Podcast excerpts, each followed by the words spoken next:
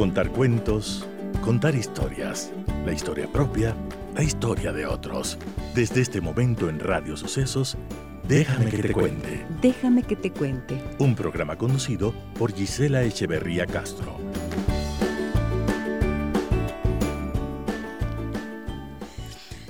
Muy buenos días amigos y amigas de Radio Sucesos, ¿cómo están ustedes? Bienvenidas y bienvenidos a nuestro programa. ¿Qué tal estuvo ese fin de semana? Para mí fue de trabajo, pero también me di un pequeñito recreo y quiero saludar en esta mañana al doctor Nelson Maldonado y felicitarle por ese el show que había preparado en la Casa de la Música este día sábado. Y mm, fue muy interesante porque estaba el teatro lleno ya todo el auditorio de la Casa de la Música completamente lleno y mm, lo que se presentó fue realmente agradable, fue un regalo para, para los amantes de la música, la gente contenta, bailando, algunos ya sin mascarilla, pero como esta sensación de volver a estar en un espacio eh, en el que se comparte una afición, un gusto y se disfruta de un espectáculo. Y cantando música ecuatoriana y bailando también. Así que estuvo muy bonito. Y quiero saludarle también a una querida amiga oyente que estuvo allí presente y que habíamos dado unos pocos eh, asientos de distancia y no sé cómo me reconoció, pero se me acercó a saludar. Yolanda Cerón, quiero agradecerle mucho por su gentileza, por sus palabras que me llenaron de alegría realmente. Gracias a quienes estuvieron allí también por manifestar su gusto por la vida, ¿no es cierto? A veces necesitamos hacer esos pequeños paréntesis que nos ponen en contacto con la alegría y con algo diferente a lo que hacemos cotidianamente. Me da gusto estar nuevamente con ustedes. Soy Giselle Echeverría. Déjame que te cuente. Déjame que te cuente. ¿Qué pasa cuando tu pareja cree que siempre tiene la razón? Bueno, solamente podríamos pensar así ya de entrada, que no será nada cómodo, nada fácil, nada sencillo de lidiar con algo así, ¿verdad? Pero vamos a desmenuzar un poquito ese tema acá en el programa el día de hoy y para eso he invitado al doctor Diego Tapia Figueroa. Él es PhD en psicología por la Universidad Libre de Bruselas y es terapeuta familiar sistémico y me acompaña hoy. Hola Diego, buenos días, bienvenido al programa, ¿cómo estás? Buenos días, este tema nos da la razón a los dos. Yo digo, ¿a quién mejor que tú para eh, hablar de este tema? ver ¿Qué pasa cuando tu pareja cree que siempre tiene la razón? Chicas, a ver, partamos diciendo que las relaciones de pareja se construyen, y todas las relaciones humanas, se construyen en base a la comunicación, ¿verdad? Es decir, dependiendo de cómo nos comunicamos, es como vamos haciendo ese tejido de la relación y tendremos relaciones más o menos unidas, más o menos distantes o más o menos conflictivas, o muy conflictivas o muy distantes, mm, relaciones sanas relaciones en las que la comunicación funciona, em, generalmente son relaciones satisfactorias, pero cuando uno de los dos se propone dentro de la relación como el que siempre tiene la razón, ¿de qué estamos hablando, Diego? Estamos hablando de un estilo de, construir las relaciones que, que garantizan la caducidad de esa relación. O sea, es el mejor camino para que la relación se acabe. Sí, o para que se perpetúe un malestar compartido, de los cuales son los dos corresponsables, es decir, no solamente aquel que se atribuye ser dueño de la razón, sino también aquel que acepta es, participar en un juego dictatorial de esa naturaleza. Es interesante, es complejo esto porque... Mm, porque habría que ver, em, como lo decimos con frecuencia en la terapia, visto desde afuera en los otros nos resulta más fácil darnos cuenta cuando, cuando hay alguien que se cree dueño de la verdad y que cree que hay una sola verdad y que le pertenece y que el resto está equivocado o hay que corregirle o hay que enseñarle a vivir, etc. Sin embargo, con frecuencia puede ser que nosotros nos encontremos en ese lugar y no solamente en relaciones de pareja, sino en relaciones con los hijos o con los pares o los colegas o los consultantes o los jefes o los empleados. Y algo de lo que habla esto, obviamente lo vamos a ir conversando, habla mucho de un tema de inseguridad profunda y de, desconfianza en la propia valía que se trata de compensar con el yo tengo la razón. Y otro, ya, ya exploraremos esto, otro, otro punto con el que tiene que ver es con la falta de humildad que caracteriza el ser con los otros contemporáneo. Y otro punto importante tiene que ver también con las construcciones culturales. ¿Qué significa? Que eh, actualmente mm, se vende el éxito como, como aquel que tiene éxito, aquel que tiene razón. Es decir, el que se equivoca, el que está en un error, el, es un, el que acepta el error. Claro, es un perdedor. Es decir, se ha vendido en esta sociedad competitiva y de consumo. El triunfador, la triunfadora, es el que tiene razón y el que impone su razón a los demás. Y así nos va, basta ver el desastre de gobiernos que hay en el, en el mundo de nuestro país ya nos pondremos a llorar, o sea, en eso sí tenemos razón. Entonces, eh, creo que hay varias aristas que es muy interesante explorar, pero en términos de pareja, obviamente hay un asunto de minar la relación de pareja cuando alguien pretende tener siempre la razón y se pone primero, contrariamente a lo que se supone, el que se cree dueño de la razón, cada vez ve más en riesgo su propia autoestima, por hablar de autoestima, y el otro cada vez siente que le roban más el autoestima que tenía. Ok, entonces, ahí tú acabas de mencionar tres factores. Inseguridad, falta de humildad y esta construcción cultural que dice, quien tiene la razón, quien siempre dice que tiene la razón, em, seguramente va a ser más exitoso y triunfador, ¿cierto? Entonces, mira, parecería, mm, parecería extraño, ¿no es cierto? Pero generalmente se piensa que las personas que afirman siempre tener la razón o que se imponen dentro de una relación son los que son con, eh, seguros de sí mismos, los que tienen una súper alta autoestima. Y en realidad es justo lo contrario, lo que tú estás mencionando, es hay una inseguridad allí. ¿Cómo es posible que de una inseguridad se pase a adquirir este estilo de comunicación en el que tratas de imponer tu razón? Por aprendizajes, ¿no? Esto se aprende obviamente en la escuela relacional, que nos dice cómo hay que comportarnos a lo largo de la vida, que es la relación de padre y madre, que es el clima familiar en donde nos allí nos enseñan esto. Piensa cómo suelen hablar las madres o los padres a sus hijos. Eh, haces así y los hijos dicen, ¿por qué o cómo así? porque soy tu padre, porque soy tu madre y yo tengo la razón, yo sé lo que te conviene. Es decir, esto nace de la cancelación del, diálogo, de la, cancelación de la escucha para comprender. Empieza allí a forjarse esto, es decir, cuando no te interesa eh, preguntar para comprender, preguntar para transformar un estado de cosas que te parece que debe ser transformado. Y luego se perpetúa eh, haciéndose, es decir, es un aprendizaje en la inseguridad, por lo que preguntabas, ¿en qué sentido? Que se piensa que si logro imponer mis razones al otro, eso me va a ayudar a combatir la sensación de poca valía que yo siento por dentro.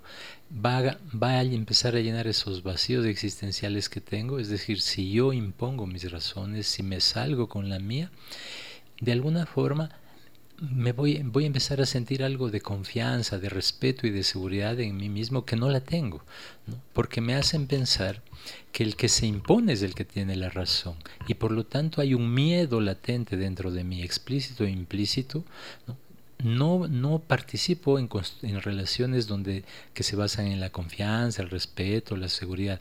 Participo en relaciones de miedo. Y las relaciones de miedo hay alguien que manda, hay alguien que impone, hay alguien que oprime. Ese alguien es el que está acostumbrado a tener la razón y los otros a obedecer, a bajar la cabeza, a someterse, etc. Por eso inseguridad. Entonces, se piensa que el que se impone va a ganar seguridad, va a tener credibilidad, va a ser legitimado por los otros. Se cree que conforme más me obedezcan, más me sentiré seguro. Pero hay esa eterna confusión de muchas personas que, practican este abuso de poder, porque es un abuso de poder, que querer imponer mi propia razón sobre los derechos y necesidades de los otros, ¿no? sin tenerlos en cuenta. En, en realidad pasa lo contrario. Esta confusión tiene que ver con pensar que hay miedo y que si hay miedo me respetan cuando hemos dicho tantas veces el miedo y el respeto son cosas absolutamente antagónicas. Cuando hay respeto hay confianza y seguridad. Cuando se quiere tener la razón y que los otros se sometan a tu razón, es porque tienes miedo. ¿no? y, buscas de una manera muy contraproducente que te escuchen. Es un grito desesperado. Estas personas que quieren imponer sus razones. Son personas que gritan, que tienen un letrero así en, con luces de neón que dicen, soy inseguro, por favor, denme la razón, porque sé que tal vez no la tengo. Es más, no tengo idea de qué es tener la razón, porque la razón se hace en el diálogo y en el encuentro con el otro, en donde tu intimidad y tu vulnerabilidad se conecta con la intimidad y vulnerabilidad del otro. De ahí surgen las múltiples razones, no hay una sola. Y eh, estaba pensando eh, cuando dices en la relación de los padres, allí aprendemos estos estilos relacionales, ¿no es cierto? Que también son estilos de comunicación.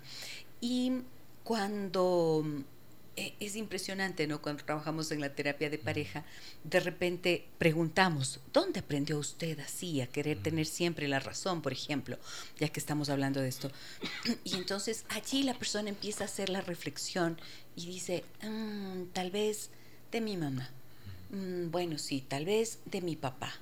Y claro, el problema es que esto permanece en nuestro inconsciente hasta que ocurre algo que significa un colapso de la relación, porque tal vez mi mamá aguantaba esa imposición de mi papá, o al revés, tal vez mi papá era de los que se callaba cuando mi mamá siempre quería tener la razón.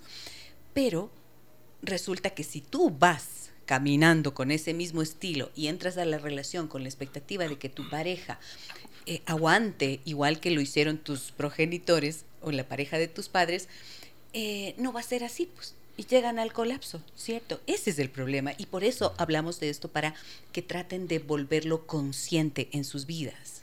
Sí, tienes razón porque porque el punto pasa por un hecho paradójico, es decir, em, nosotros también cuando trabajamos con, con, mi colega, con la doctora Maritza Crespo Valderrama, yo sí no me confundo en los apellidos. Ah, se nota que has estado oyendo el programa. Tienes razón. Entonces, eh, pensaba, cuando trabajamos con ella, a veces preguntamos a las parejas que llegan, porque las escuchamos, las escuchamos, escuchamos su, con respeto y de verdad, o sea, con, con una apertura para comprender y con una sensibilidad fina, ¿no? Porque son ellos que viven su vida, son ellos los que tienen razones para hacer las elecciones que... Les hacemos una pregunta con mucho respeto, ¿qué hay que hacer cuando corresponde, obviamente? Les preguntamos, ¿qué hace que personas tan inteligentes decidan vivir tan tontamente? Obviamente esta es una pregunta que hay que construir primero una confianza para que la gente sepa que se le hace a favor de su proceso y no como un juzgamiento o un ataque. ¿Qué significa esto? Que puede ser que hay personas que de verdad son muy capaces, son muy inteligentes, tienen recursos y fortalezas. Sin embargo, al querer imponer de forma prepotente, autoritaria, ¿no? Eh, dictatorial sus razones, actúan tontamente, ¿cómo así? Porque las razones tienen contextos relacionales, tienen contextos sociales, tienen contextos culturales, familiares. Se construyen en contexto con los otros. Las razones no son tuyas, no surgieron contigo y permanecen estáticas hasta que dejas de vivir. Es algo que se va construyendo en un contexto con los otros. Entonces, hay cuestiones en las que puedes tener razón en este momento, en este contexto, sin embargo, cambia el contexto, cambia la interrelación, cambia el momento, pues tus razones dejaron de ser válidas y hay una, una actitud inteligente y, y, además una actitud responsable es construir otras razones que respondan respetuosamente a las nuevas necesidades de los participantes en esa relación. Entonces ahí es en donde vamos a encontrarnos con la resistencia, ¿no es cierto? Una persona que se resiste a aceptar em, que su palabra no es la única válida y que quizás pudo haber tenido razón en algún momento, pero que quizás dejó de tenerla, em, em, si se opone, si se opone, si se resiste a aceptarlo, ahí es en donde nos encontramos con esa inseguridad de la que tú hablabas antes, Diego. Porque es ¿cómo así tienes miedo de no tener la razón? O sea, ¿qué es lo que te hace tener miedo? Vas a perder el poder que tienes en la relación. Y entonces, ¿qué pasaría si pierdes el poder? O sea, te vas a sentir tan insignificante o tan nulo dentro de la relación como para que no puedas ceder ese poquito. Mm.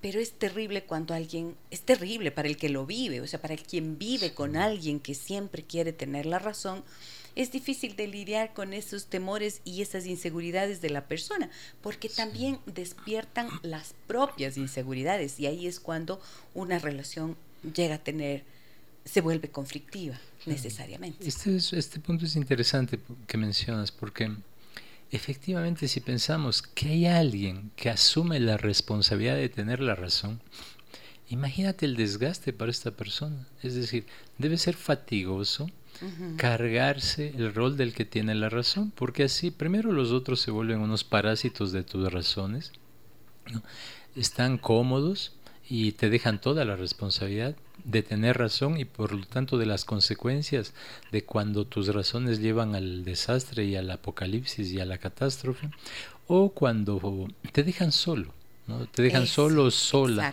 Entonces, la inseguridad además de querer imponer tu razón a los otros, se basa en que vas a experimentar una soledad total. Es la soledad del que no ejerce un poder democrático, del que hace abuso de poder en las relaciones. Se siente cada vez más solo, más incomprendido, más juzgado, siente que los otros se aprovechan. Esa es la sensación del que impone sus razones y de que tiene que hacerse cargo de la vida de los demás.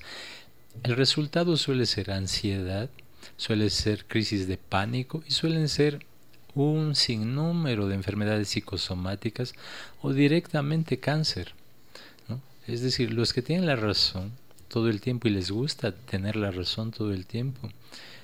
Mm, nosotros, eh, recuerdo una época que trabajaba mucho con pacientes terminales y con personas que atravesaban distintos tipos de, de cánceres, eran personas que se habían habían asumido ese rol del que tiene la razón, del que se pone al, a la familia o a la pareja al hombro y es el que debe imponer su verdad a los otros y debe decirles qué deben hacer y qué no deben hacer y cómo deben hacerlo. Eh, llega un punto en que no da más, es decir, claro. Eh, se enferman y luego los que no tenían razón siguen vivos y el que tenía razón se murió porque el asunto es que no es sencillo. Con esto lo que estás diciendo es que finalmente el que siempre quiere tener la razón carga con todo el peso de una responsabilidad que qué agradable es cuando ya la puedes compartir, ¿no es cierto? Porque ese razonamiento tendría que pasar por ver también las consecuencias que asumir ese papel tiene para sí mismo y el costo para la relación con los otros, ¿cierto? Sí. Y vive a los otros como explotadores. No puede contar. El que está acostumbrado a tener siempre la razón, o la que está acostumbrada a tener siempre la razón, empieza a desarrollar una sensación y una certeza de que está solo o sola y no cuenta con nadie, no cuenta con el otro. En terapia de pareja lo vemos, ¿no? Dice, bueno, es que si yo no hago y yo no digo y yo no decido, él o ella no hace nada, no dice nada, no toma una decisión, no toma una posición. Entonces yo tengo que, y yo tengo la razón, porque sé que esto es lo que nos conviene y esto es lo que nos conviene. Y eso, insisto, los, ah, los pone en un lugar de negligentes a los demás. Porque si hay alguien que se responsabiliza porque es el que tiene siempre la razón, los otros se pegan una lavada de manos impresionante y se acostumbran a ese rol que es enormemente cómodo, pero enormemente dañino para el futuro de las personas y de las relaciones, y dejan, insisto, que el que tiene la razón, em, aparte de ejercer este tipo de autoridad que no lo, no lo pone en un nivel de igual, es decir, de interlocutor con los otros. Em, empieza a en esa, en esa idea y en esa construcción angustiosa de existe una verdad que los otros no entienden, hacer un doble trabajo en la vida. Porque primero, si lo piensas, ¿no? tiene la razón y debe hacer entender a los otros que están en un error. Es decir, de esta forma ya no disfruta de las relaciones, no disfruta de las relaciones con los otros o del trabajo o, de, o del amor o de lo que sea sino que tiene que estar permanentemente en una labor pedagógica de educar y convencer a los otros de algo. Y es aburrido querer convencer a los otros de algo, de que se comprometan con la relación, por ejemplo. Tú ves en terapia de parejas, me quiero ir. No, no tienes razón. Nos amamos, no te puedes ir. ¿En serio? tienes razón, no me voy. Claro, ahora vamos a ver luego, eh, luego vamos a hablar con eh, el doctor Diego Tapia, que hoy nos acompaña, de mm, también qué ocurre en esta, con la persona que está del otro lado, ¿no es cierto? Porque muchas veces el problema del que tiene la razón también es el malo o la mala de la película. Y con esto que tú mencionabas hace un rato, em, que carga todo y el otro deja de cumplir con lo suyo, resulta que el otro también empieza a tener esta sensación de ser víctima de el que radical, el que monopoliza las decisiones mm. y se convierte, sí o no, en el malo o la mala de la película. Vamos a continuar con esto. A todas las personas que nos acompañan en esta mañana en Facebook, les pido lo siguiente. Denos un like a la publicación para que de esta forma eh, Facebook pueda mostrar nuestra nuestro programa a más personas. O sea, cuando ustedes le dan un like, lo que hace la, la plataforma es mostrar a más personas. Póngannos los deditos o los corazoncitos que es tan agradable poder ver que les gusta esto y compártanlo si creen que puede ser útil para alguien más. Muchísimas gracias por hacerlo y por estar con nosotros cada mañana en nuestro programa. Voy a la pausa comercial. Regreso enseguida con el doctor Diego Tapia Figueroa. Hoy hablamos de qué pasa cuando tu pareja cree que siempre tiene la razón. A veces sí, a veces no, pues. Cuando se radicaliza, miren todo lo que pasa. Volvemos enseguida.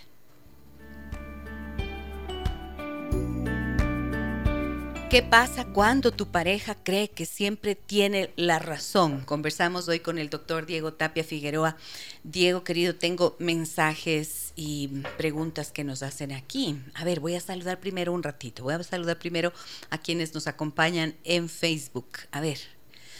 Mónica Merizalde me dice, estoy en casa pero trabajando. Carmen Alvarado, María Elisa Guillén, una bendecida semana nos dice. Fer Moreno dice, a los años por Facebook, pero siempre estoy por la radio. Bendiciones, mi doc querida la mejor. Gracias, Fer, un abrazo grandote. Dolores Guzmán dice un saludo a tan grandes profesionales desde Loja, Gisela y Diego, un gran abrazo, gran tema. Gracias también. Mayra Galarza, Mónica Ponce, Mónica Che, Francisco Hidalgo, Fernando Pozo, Gustavo Mafla, Edgar Córdoba, Susana Esteves. Gracias. Janet Landeta dice, buen día, excelente inicio de semana, muy interesante el tema de hoy, gracias por ayudarnos y guiarnos. Jessy Piedra está con nosotros, Marlene Chiriboga, Ángela Gil y hoy Ángela, Ángela. Ella está conectada con nosotros desde Sao Paulo, Brasil. Muchas gracias. Un abrazo. Dolores Guzmán, Vanessa Ron, Anita Salvador, Consuelo Morales, Silvia Delgado. Saludo a todos ustedes. Muchísimas gracias por su por acompañarnos, por estar siempre. Un saludo, Giselle, excelente tema, me dice Maru Burbano. Bien, mensaje que nos llega al 099 556 3990, esta historia. Buenos días, Gise y doctor, dice, felicidades por el programa. Déjenme que les cuente mi historia. En el hogar, yo prácticamente no puedo opinar sobre ningún aspecto, porque mi esposa siempre está en lo correcto, aunque no lo esté tanto. Nadie puede refutar lo que ella dice. Hemos tenido varios inconvenientes al, respecto y acaba conmigo y con mis hijos. ¿Qué puedo hacer para mejorar mi comunicación con ella en este sentido? Yo no sé ya cómo responder o qué decirle. Siempre tiene la razón. Muchas gracias, soy Jorge. Muchas gracias, Jorge. Y me gusta mucho que nos escriba mm. un hombre, porque lo que decíamos hace un rato, Diego, muchas veces se cree que en realidad este estilo de comunicación impositiva eh, solamente lo tienen los hombres y no es verdad. Mira lo que nos dice Jorge. ¿Qué piensas de esto? Sí, sin duda. Eh, es eh, en la compleja condición humana, es decir, no es que haya buenos y malos o malas y buenos. Hombres y mujeres tienen un aprendizaje relacional y de contextos relacionales que hace que reproduzcan, no obligatoriamente, pero como tú decías, si, no, si uno no se hace consciente, reproduce prácticas relacionales destructivas y autodestructivas. ¿Qué hacer? Pensaba, por ejemplo, en que em, algo que se ha visto que es útil, solo para cerrar lo voy a conectar con esta pregunta. La investigación sobre las personas que en pareja que quieren tener siempre la razón y que creen que siempre la tienen y que la imponen y que nadie por las razones que sea luego les dejan en ese papel, pues la investigación dice que de estas personas que tienen siempre la razón en las relaciones de pareja, pues sube el porcentaje en el que sus parejas les son infieles. No se van a enterar probablemente. Es decir, mientras en general en las parejas del 100% de parejas, el 50% le es infiel a la pareja, lo que significa que el otro 50% es absolutamente fiel, calma. pero em, calma, tranquilidad. Pero en los que quieren imponer la razón, la estadística y la investigación dice que el 85% de sus parejas les dan la razón, dicen tienen la razón y apenas eh, no les ven, les son infieles. 85%. Así es que ya Es una forma de vengarse, claro, por supuesto, de hacerse justicia y de revancha. Exacto, exacto. Inmadura y todo lo que quieras, pero eh, entonces, así es que sigan con su razón, que su pareja sigue también con otra persona. Eh, sobre esto... Perdóname, Diego, es que me parece tan importante esto que mencionas, porque hay que comprender el efecto que tiene en la persona, pues. El momento en que tu pareja se impone y te deja sin voz, ¿qué haces? Empiezas, algo que he visto con mucha frecuencia es, primero te asustas, mm. tienes un poco de miedo, luego el miedo va creciendo y como de repente el miedo te sella la boca, porque empiezas mm, a tener, puedes tener miedo de que se enoje y de que pueda escalar a algo más grave, o simplemente a veces te recuerda a ese alguien en tu familia que actuaba de la misma manera y se hace presente como ese niño o niña chiquita asustado, ¿no es cierto? Y te enojas y te resientes. Entonces, ese resentimiento se va a ver en algo se ve. En actos. En actos, exacto. Y por eso es que muchas veces el que se siente por debajo en la relación termina vengándose de esta manera que tú dices.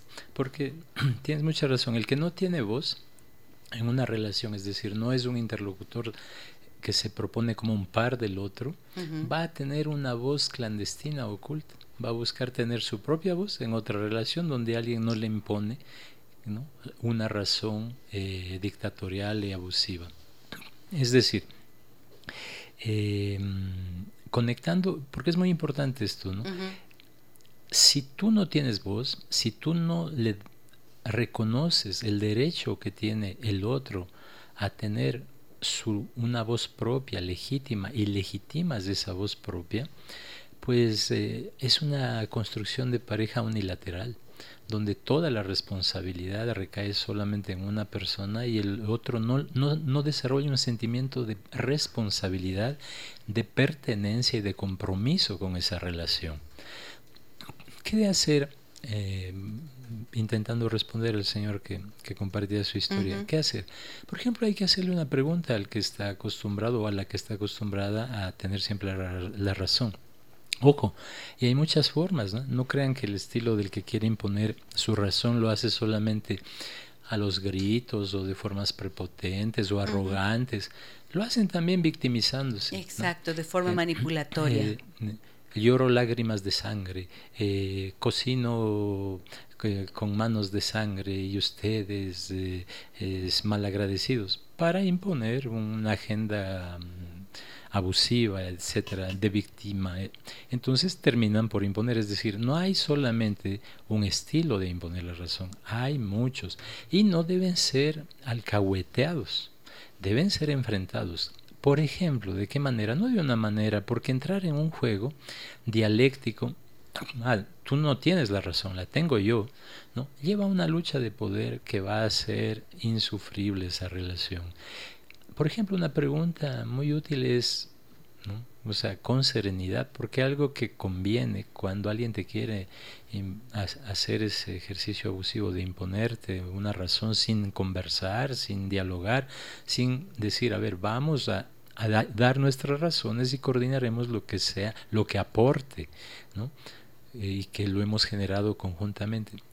Entonces, algo, se requiere primero, antes de hacer y van a ver qué conviene preguntar. Pero antes de hacer, hay que hacer un ejercicio enorme de serenidad y de paciencia. Un ejercicio personal. Sí, claro. Es decir, el que empieza a sentir que se le sube la mostaza, la, mostaza, la espuma, la calentura, los varios virus que nos circundan, es decir, respirar profundo, estar sereno, estar paciente y también evaluar ¿no? que estoy aquí porque yo quiero. Nadie me está poniendo una pistola en la cabeza, pero eso no significa que quiera estar contra mí.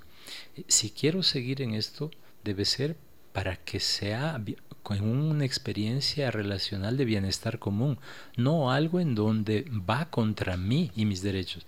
Entonces, hecho este ejercicio de serenidad que hace que no, que no me exponga al engancharme en una pelea de gallitos, de tú contra tú, quién pincha más, una pregunta útil es decirle, eh, no sé si convenga mi amor, eh, pero sí se le puede decir ni mi vida, ni mi cielo, amorcito mío, ni esas cosas que la gente le dice a todo el mundo y a cualquiera y no significan nada porque las palabras construyen realidad, pero a veces son vacías de sentido si uno no es consistente con esas palabras. Bueno, eso es otro discurso.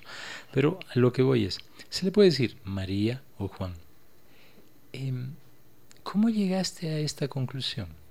Es decir, cuando yo tengo razón, es así, esto es lo que debemos hacer, tú estás equivocado o equivocada, uno le puede hacer, pero es el tono, porque si tú le haces esa pregunta como diciendo, lo que dices es una estupidez, el otro se, enciende más. En cambio, si hay un tono respetuoso, en donde el otro, aunque no quiera oír, va a empezar a registrar que tú estás en otro andarivel, no estás en el andarivel de la lucha de poder, estás en el andarivel de querer comprender y le preguntas, Juan o María, dependiendo cómo se llame tu pareja, eh, ¿cómo llegaste a esta conclusión? Es decir, a esta conclusión que te hace decir que tienes la razón con, en este tema. Es decir, explícame por favor. quisiera entender cómo llegaste a esta conclusión. Entonces ahí el otro tiene que conectarse, te tiene que dar argumentos. Porque dice, porque es así, porque... porque yo pienso eso y punto.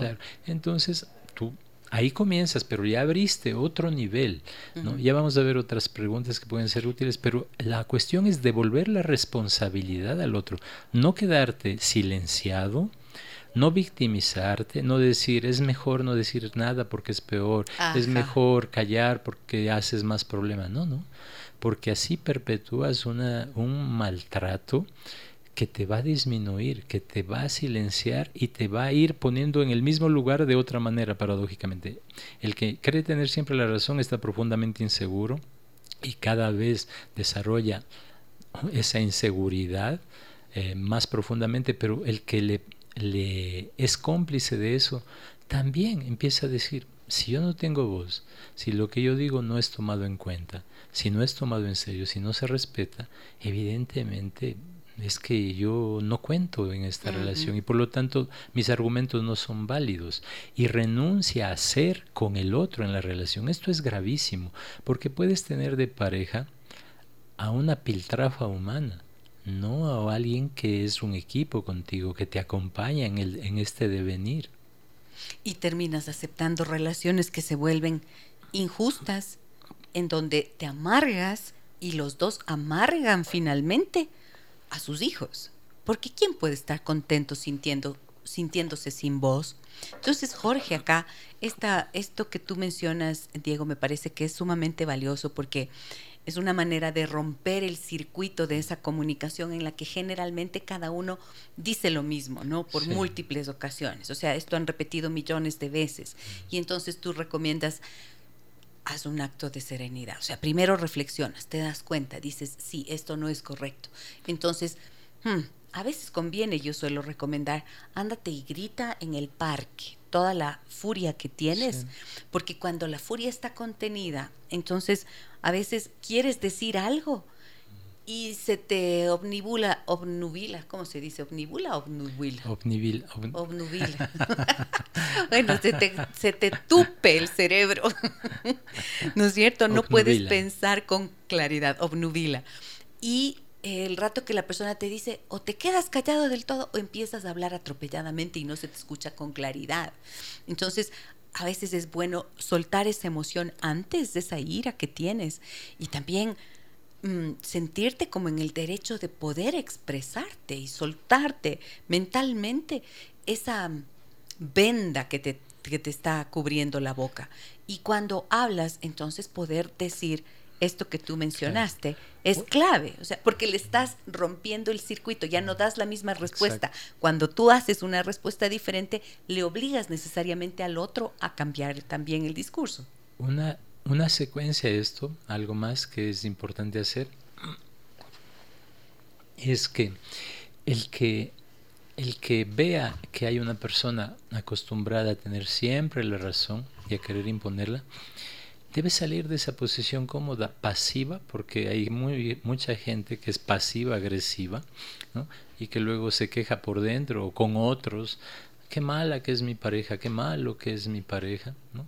Y, va lloriqueando por todo lado de algo que debe enfrentar. ¿De qué manera? También hay que ser responsable con la relación. Si hay alguien que está acostumbrado a, a tener siempre la razón, no lo dejen en ese lugar, porque eso también es cobarde cobarde del que le deja al otro solito o solita en esa, en esa responsabilidad que termina por ser opresiva para todos.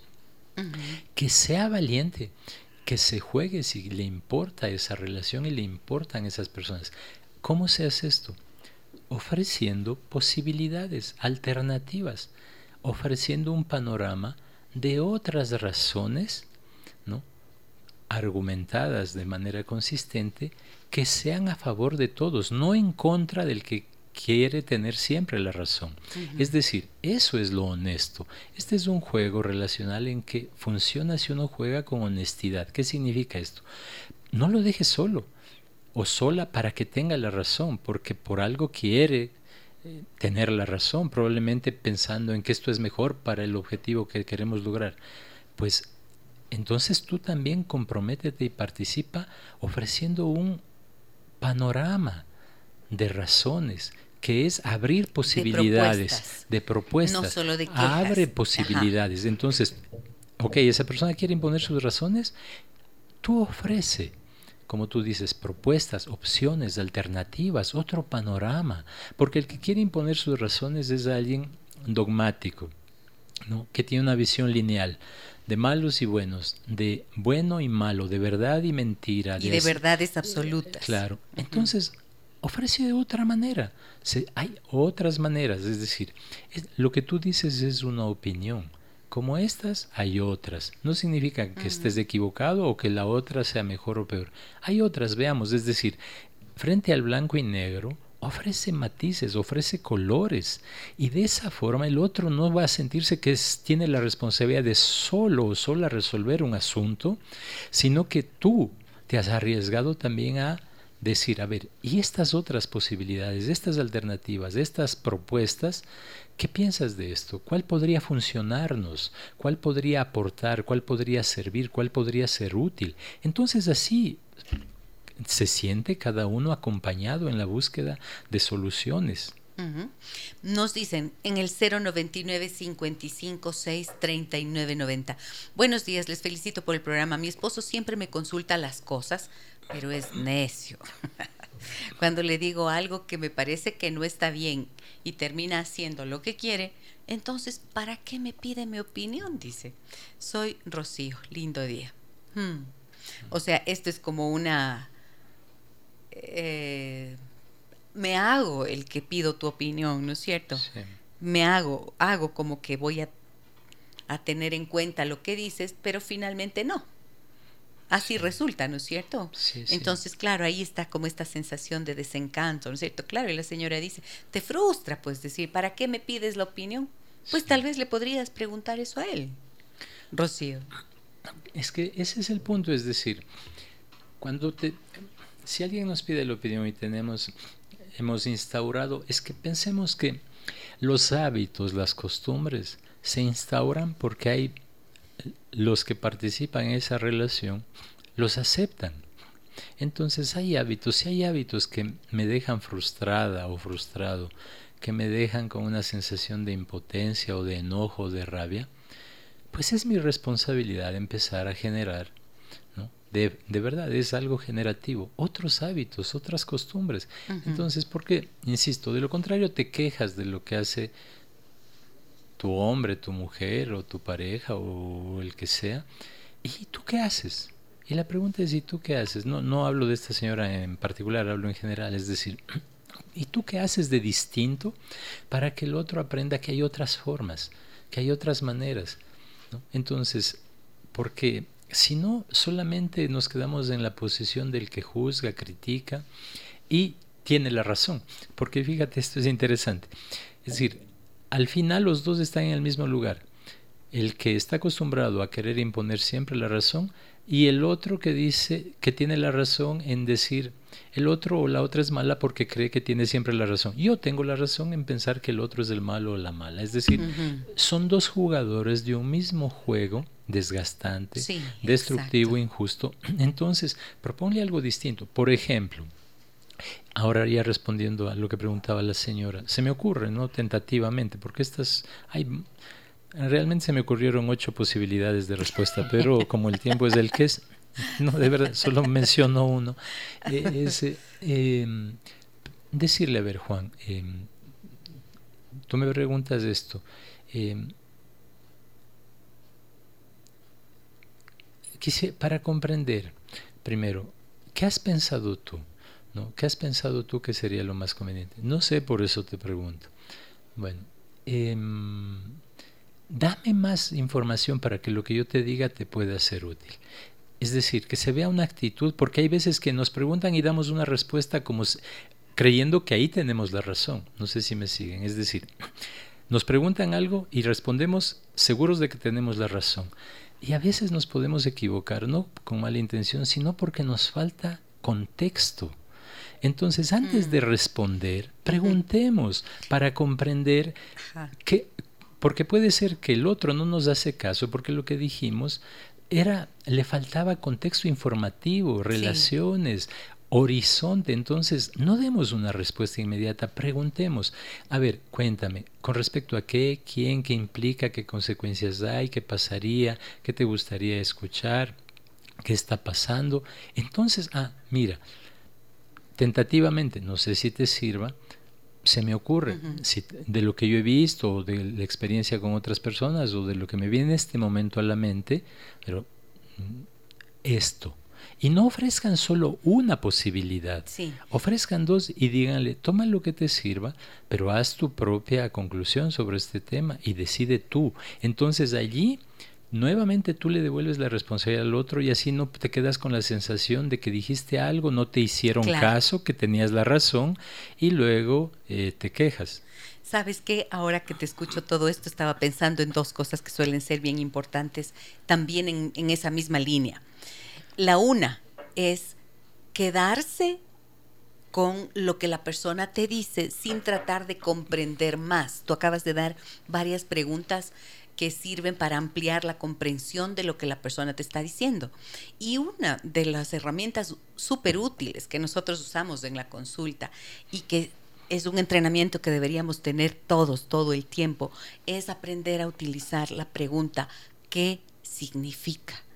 ¿Qué significa lo que me estás diciendo? Porque a veces dice, no es que yo creo esto.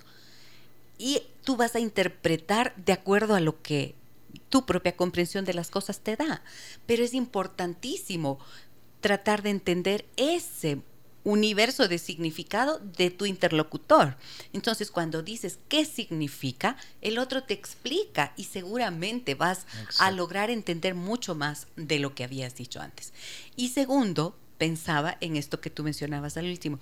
Cuando tú colocas tu punto de vista, no estás esperando que el otro haga necesariamente lo que tú le dices, ¿no es cierto? Por eso tú decías, entonces eres tú la que quiere tener la razón.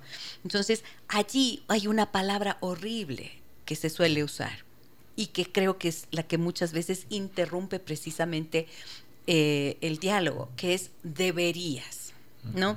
Es que yo creo que deberías hacer esto, creo que deberías hacer aquello, creo que deberías hacer lo otro. Claro. No, porque el debería suele significar una descalificación de lo que tú estás pensando.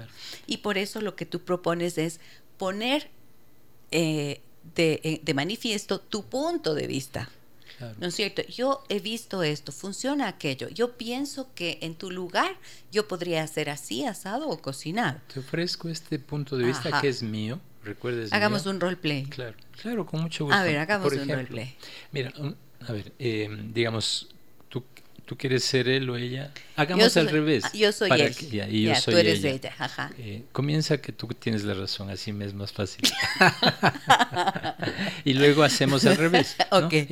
a ver, verás, yo creo que mm, yo creo que lo que deberíamos hacer es eh, cambiarle de colegio a nuestro hijo, pero ya. ¿Cómo así? ¿Cómo así piensas eso? Es que creo que, mm, que, ya en este colegio no funcionan las cosas, viste cómo está tan triste el guagua y ya, ya, yo creo que esto es lo único que hay que hacer, ya no podemos seguir esperando más tiempo. Ya, solo un, un, punto.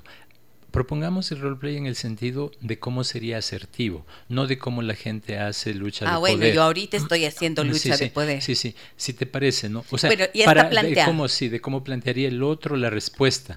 Es decir, cómo sería para que no, no escale, ¿no? Entonces, por eso te preguntaba, ¿cómo así? Tú me das las razones, ¿por qué? Porque fíjate en lo que tú estás diciendo es muy importante. Tú no es que das una razón porque te da la gana, sino que te importa el bienestar de ese hijo. Por eso dices, hay que cambiarlo inmediatamente de colegio. Sí. Okay. ¿Y, ¿Y, qué te parece si le preguntamos a, a, nuestro hijo qué, qué, piensa él o qué le gustaría o qué quiere? Eh, a mí lo que me preocupa es que mm, él a mí ya me ha dicho, pero como a ti no te tiene confianza, entonces se ha quedado callado eso. A él le molesta, le incomoda el colegio en el que está. Y a mí me lo ha dicho, pero a ti te tiene miedo. Mm. Ah, bueno, eso no, no, no sabía, no me había dado cuenta. Bueno, ¿qué te parece si hacemos algo? Veamos opciones de colegios, ¿no? Y, y veamos a esos colegios para, para visitar los dos o sea, no solo tú o no, solo yo, vamos los dos y veamos de esos colegios cuál creemos que puede ser distinto al colegio en el que está y del que queremos que salga nuestro hijo.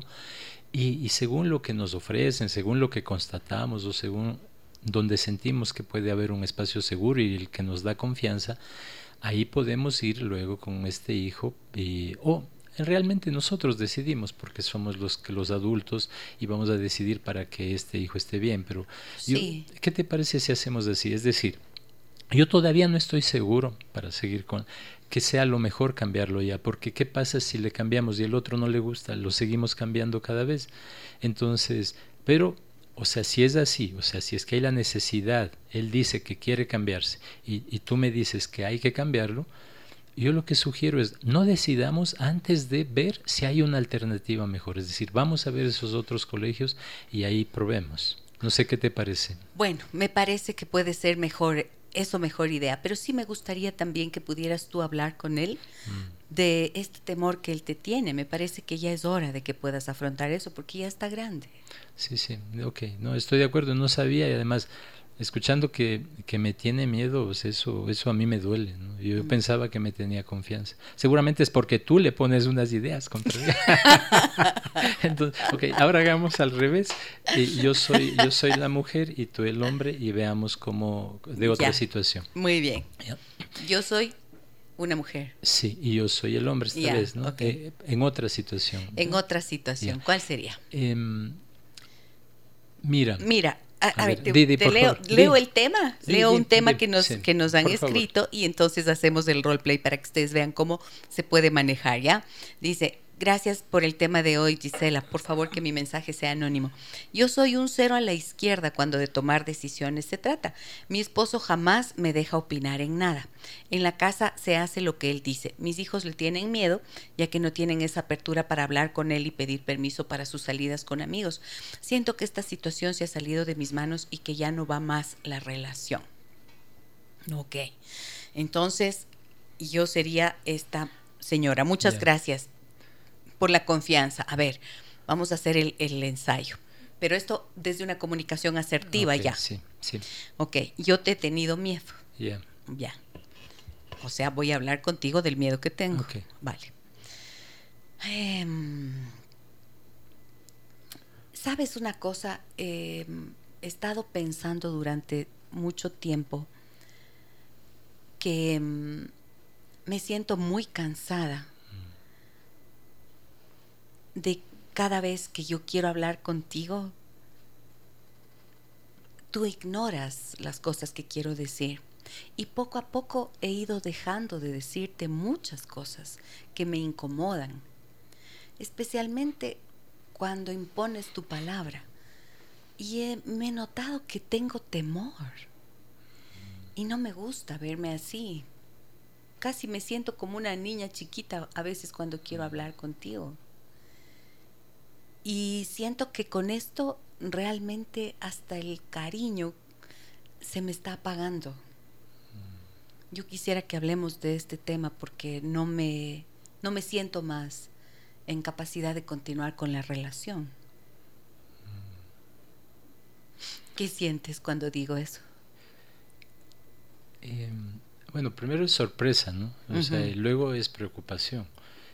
Em, pensaba, fíjense algo importante para que como hay gente que, que, nos ve, es, o sea, dialogar es, es, ponerse así, es decir, eh, frente a frente, de la forma que cada uno puede encontrar, pero por ejemplo, dialogar es escuchar al otro sin interrumpirle, porque comenzaste a decir lo que sentías, lo que pensabas y lo que quieres, tal vez, entonces, una forma asertiva de, de, conversar en pareja o con cualquier otra persona es escuchar. Y escuchar profundo, escuchar profundo significa no interrumpir. O sea, el que escucha está en silencio hasta que el otro ha terminado de decir. Eso ya es respeto. Entonces, por ejemplo, ¿no? Esto, si es si se da este diálogo, el escuchar y además escuchar mirando a los ojos, ¿no? No como mirando el celular, o sigue, sigue, te estoy escuchando, o mirando la hora, o mirando para y también para eso creo que es importante encontrar el momento, ¿no? El que va a hablar tiene que atreverse a decirlo, pero encontrando el momento. De tal forma que eh, sentiste que era agresivo lo que para decía. Nada, no para nada. ¿Notaron ustedes eso? ¿Vieron cómo se puede hablar y decir lo que se siente y se piensa? Eh, aunque por dentro pueda sentir uno un temblor, aunque estés en... Estoy poniéndome en, el, en, los zapatos de la señora que nos describe y sentí un poco de temblor por dentro, porque puede ser realmente intimidante. Sí, debe ser, ¿Mm? debe ser. Yo, yo, digamos, pensaba, ¿no? Entonces esto, porque hay, así como hay un lenguaje de las palabras, hay el lenguaje no verbal. Entonces, si tú cuando conversas todo tu cuerpo está dirigido hacia la persona que está conversando contigo. Si le miras a los ojos cuando está hablando, si no interrumpes, y si luego el tono de la respuesta es también un tono que meta comunica explícita e implícitamente respeto, la conversación va a ser posible. Entonces, me dijiste eso, veamos, yo soy Juan, tú eres María, yo soy Juan. ¿Qué te puedo ¿Qué me vas a responder antes? Bueno, María, o sea, yo, yo siento, mm, o sea, primero gracias por decirme, porque yo, o sea, no me había dado cuenta, no me había dado cuenta que he creado esto, ¿no? o que estábamos viviendo esto, o que yo te estaba haciendo sentir de esta manera. Pausa. Por ejemplo, aquí, ¿qué acabo de hacer? Esto Ahorita sentí ganas de decirte, pero ¿cómo no te vas a haber dado cuenta si te he dicho tanto tiempo? Pero no lo dije. intento hacer algo, por ejemplo, en el lenguaje que uso, no es culpabilizarte, porque lo reactivo, lo reactivo habría sido, estás loca, ¿cómo así? ¿Qué pasa si estamos bien? O sea, ¿qué es esto? Siempre buscas problemas, haces lío de todo. No, te digo, gracias por decirme. Me apena haber creado esto, haberte, me hago responsable a mí, haberte hecho sentir así. Estás validando, estás reconociendo mis sentimientos. Y me estoy haciendo responsable, Porque el momento que alguien se siente así, ¿no? De, incómodo, de desdichado, hay otro que le está haciendo sentir así. Uno no se siente así de, loco, solito. Entonces, estas señoras que dicen, me siento así, no es tan mal. Hay alguien que es corresponsable de hacerles sentir de esa forma, que les ha puesto en ese lugar.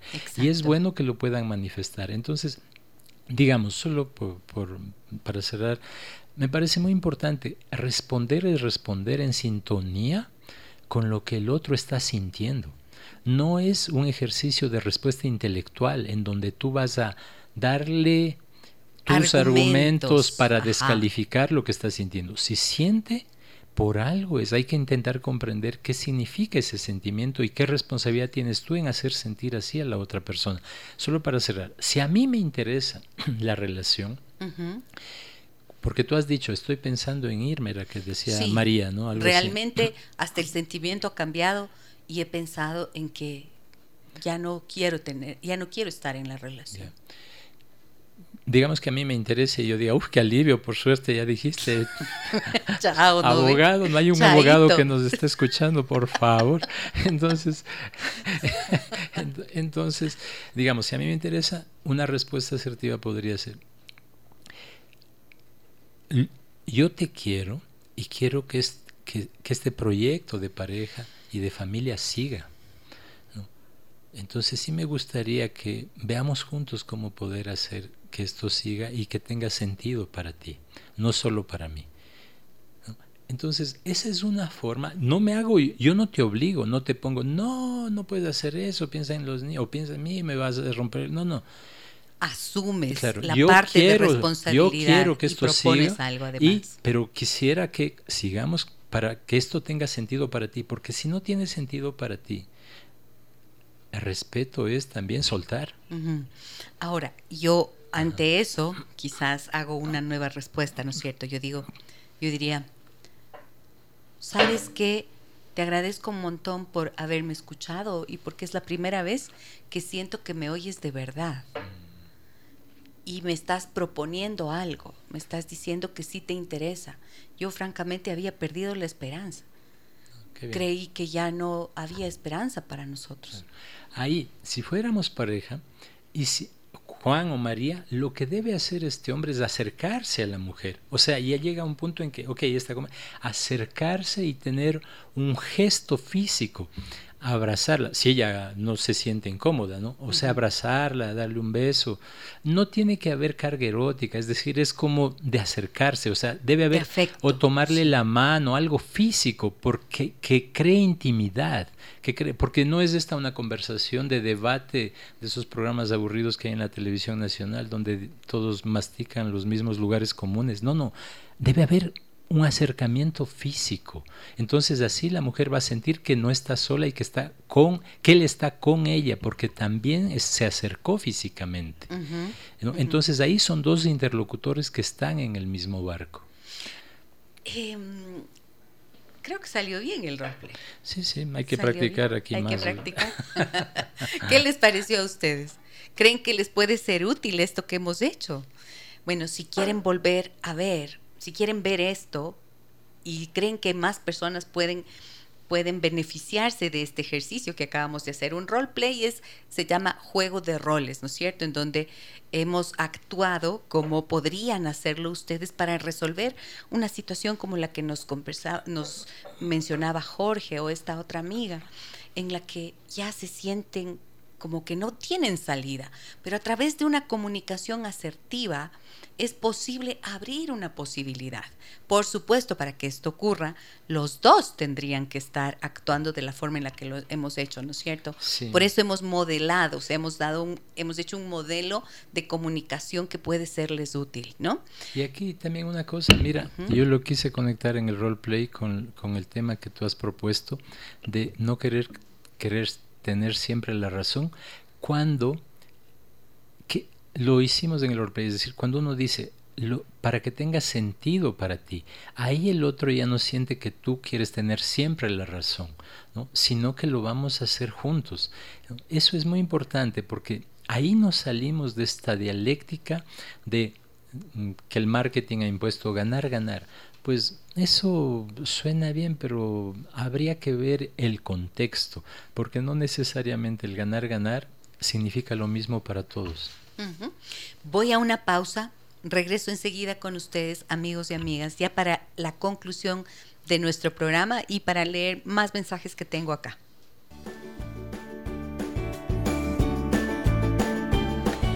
Jacqueline García nos dice en Facebook, donde hacemos nuestra transmisión en vivo. Buenos días, doctores. Excelente programa. Muchas bendiciones. Lo máximo, dice Fer. Tremendo ejercicio. Se debería poder hacer en más programas como sugerencia. Felicitaciones.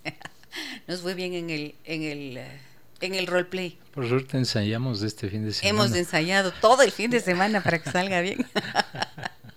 Mónica dice, buenos días, qué temazo. Yo soy la que siempre quiere tener la razón, pero usualmente me ubican, jeje, con cariño, pero sí es complicado darse cuenta cuando tienes la verdad o cuando estás imponiéndote. Mm, qué interesante lo que ella dice, porque es verdad, a veces no te ves, no te ves a ti mismo. Y miren que en el roleplay justo, ¿no? Mm.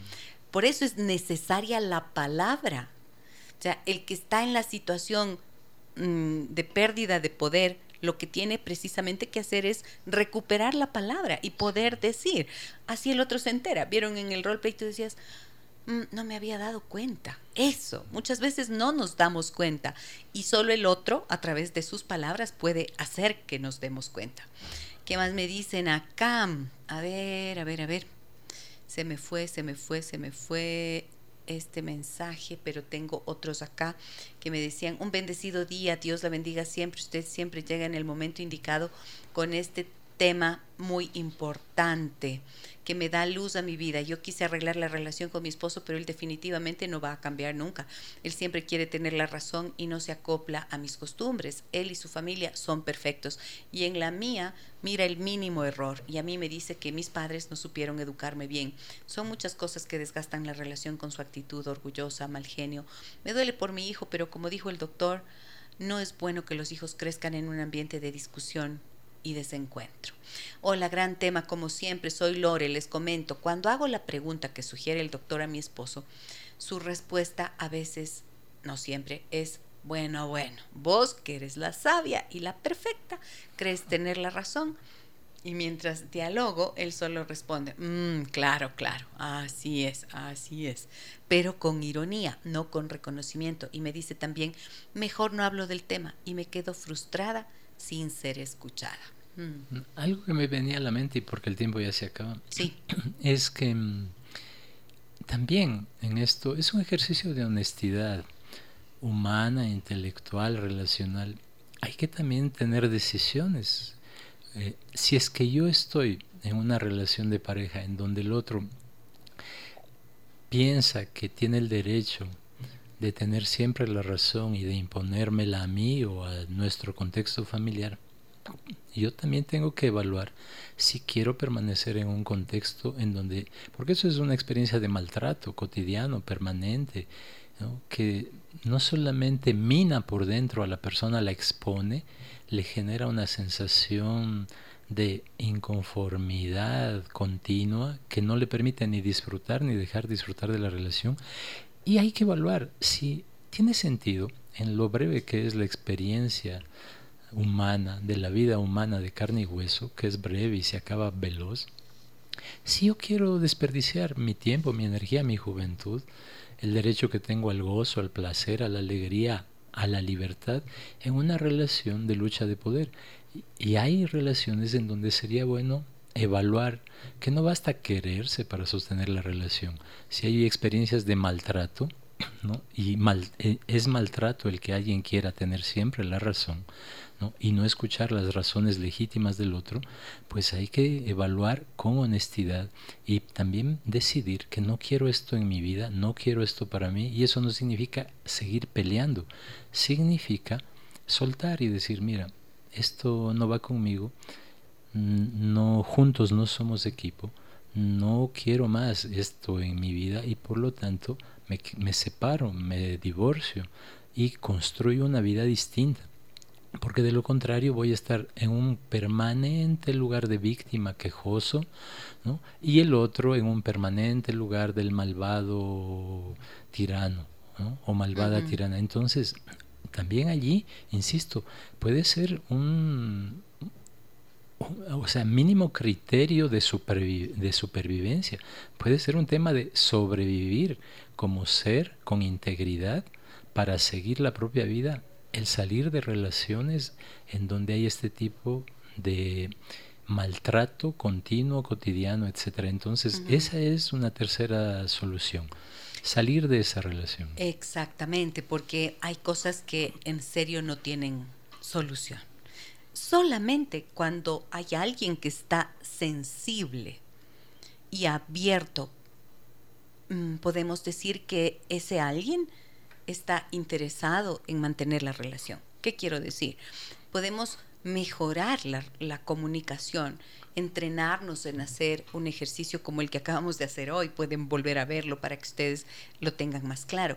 Pero tiene que haber un amor y un interés verdadero, genuino, en conservar la relación, como para que alguien realmente se autorice, ¿no es cierto?, a ceder una posición, darse cuenta y entonces eh, trabajar a favor de la construcción de una nueva relación. Exacto. ¿No es cierto? Porque, es de lo contrario, simplemente a veces con el mismo silencio y con la negativa constante a hacer modificaciones, ya te están diciendo que no hay interés. Porque además, pensemos, ¿no? Nuevamente, vuelvo al inicio, ¿qué sentido tiene? ¿no? ¿O qué, qué te dice de ti que siendo una persona inteligente elijas vivir tan tontamente? Entonces, si ya estás en una relación de pareja con alguien, pues que eso signifique un espacio de realización para los dos que construyen esa pareja. Es decir, una pareja es un lugar en donde cada uno siente que allí se puede realizar gracias a que existe también el otro, no a pesar del otro sino porque cuenta con el otro y al otro le importa no solo realizarse a sí mismo en esa relación, sino también contribuir a la realización de tu pareja. Eso es una pareja. De lo contrario, son dos individuos que comparten logística, tarjetas de crédito y agobios económicos y de vez en cuando un sexo rápido y con frecuencia insatisfactorio. Aquí de lo que se trata es de conectarse otra vez con aquello que da sentido y significado a la vida. Y eso significa ir transformándose con el otro, respondiendo a lo que el otro necesita. Como habíamos dicho, No basta amar a alguien, lo que cuenta es que el otro se sienta amado de la manera que necesita ser amado.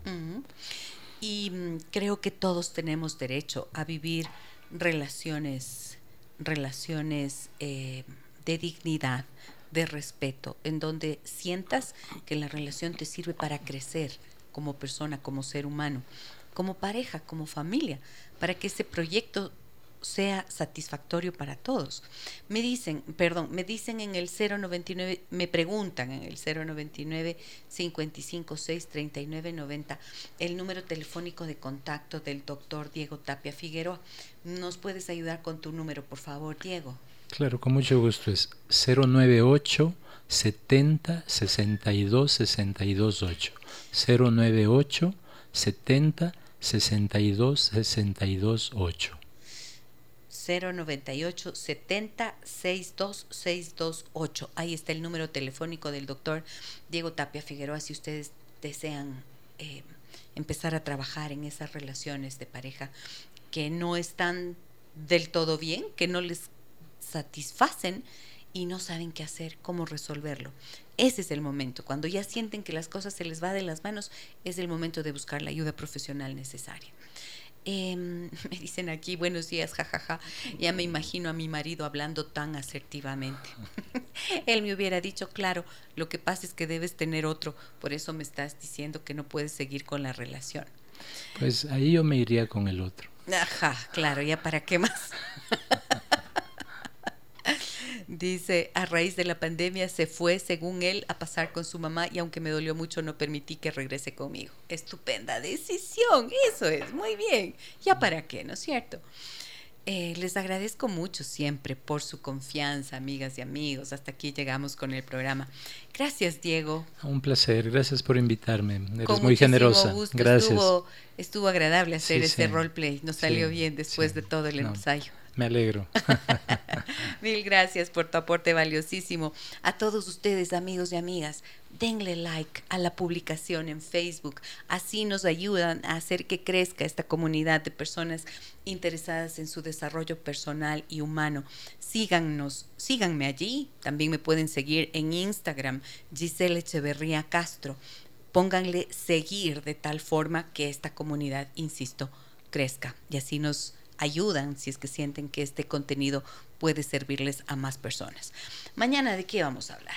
¿De qué pasa cuando te cuesta trabajo llevarte bien con tu mamá? Sí, pues feliz día de la madre, pero ¿y cuántas cosas hacen que las relaciones con las madres no sean tan buenas como se quisiera, se espera o se publicita, ¿no es cierto? Entonces, ¿qué pasa cuando te cuesta trabajo llevarte bien con mamá. No se lo pierdan a partir de las 9 horas con 30. Un abrazo muy grande a todas y todos. Soy Giselle Echeverría. Hasta mañana. Las historias que merecen ser contadas y escuchadas. Historias que conmueven, historias que inspiran. Mañana, desde las 9 y 30, déjame que te cuente. Déjame que te cuente. Con Gisela Echeverría Castro.